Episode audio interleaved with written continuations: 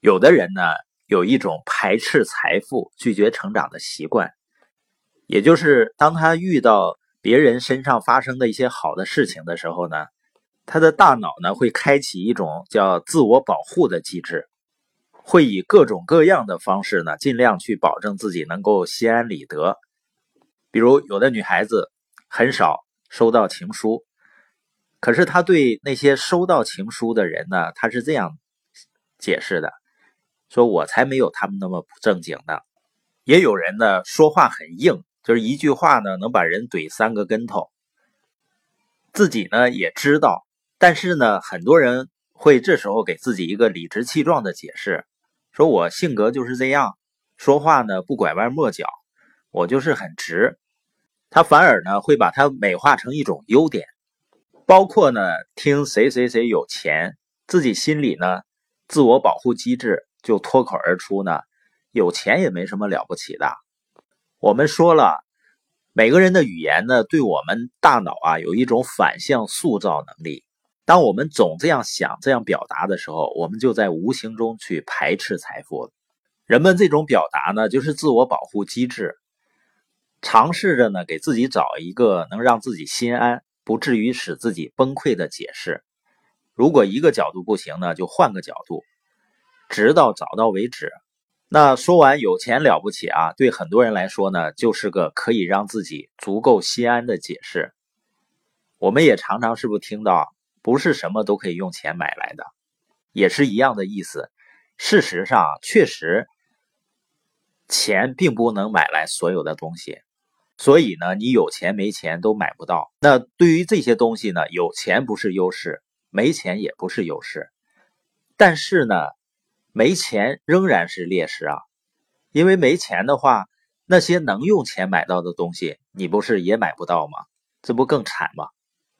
人们的这种找借口呢，就是为了自己无法接受的现实，千方百计的呢去找一个令自己心安理得的解释。如果找一个不行呢，就换另一个；再不行呢，就接着换。实在找不到呢？就耍赖，反正呢，无论如何都不能接受现实。那当人不承认现状的时候，就是掩耳盗铃，也像那个鸵鸟似的。鸵鸟呢，在沙漠里遇到危险就跑，跑跑跑不动了呢，他就把头一头扎在沙子里面，把那个大屁股呢撅在外面。他自己看不到危险了呢，他认为危险就没有了。生活中呢，很多人实际上他不是看不到。而是呢，自我欺骗，不愿意去看到那些事实。那当自己给自己找的借口，让自己心安理得的时候呢，就不会有改变的动力。那最重要的是，当人们习惯于找借口的时候，他不仅找借口的时候是这样的，而且在任何时候只是肤浅的思考。所谓肤浅的思考呢，就是很多人很容易跳进因果论里面。比如说呢，一个人一无所有，而且呢也没有什么能力，但是呢最后成功了，通过自己努力在某个领域，他会说呢，他就因为啥都没有，那他不干那个干什么呢？那有的人条件很好，人际关系也很好，然后呢成功了，他说就是因为他人际关系好，所以他才成功的，他完全不顾还有很多其他的情况需要分析，需要判断。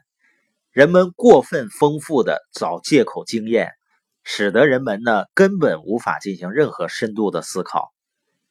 而如果我们放掉那种可怜的自尊，遇到一个事业有成的人呢，我们不是说他有钱有什么了不起，而是问呢他是怎么做到的。我和我爱人呢都喜欢自驾旅行，所以说呢我们曾经啊，比如开着车去三亚呀，去西藏方向。然后去东北，而且经常呢是一出去几个月的时间，那基本上也是大致定一个方向，是溜溜达达的走啊，不是很急的赶路，一天跑好几百公里，走到哪儿呢觉得不错就待一段时间，也会经常遇到一些同样喜欢旅游的朋友。当我们交流完以后呢，我发现呢很多人他只是说呢，哎，我可没有那么多的时间。出去旅游，他就不会去问一问，或者去想一想，别人怎么能够有那么长的时间去旅游，而且生意呢还自动发展的很好？那我们本节播音的重点呢，就是我们每一个人呢都要养成一个习惯，不为自己所谓不满意的现状找一个美化的借口，而是多问自己为什么。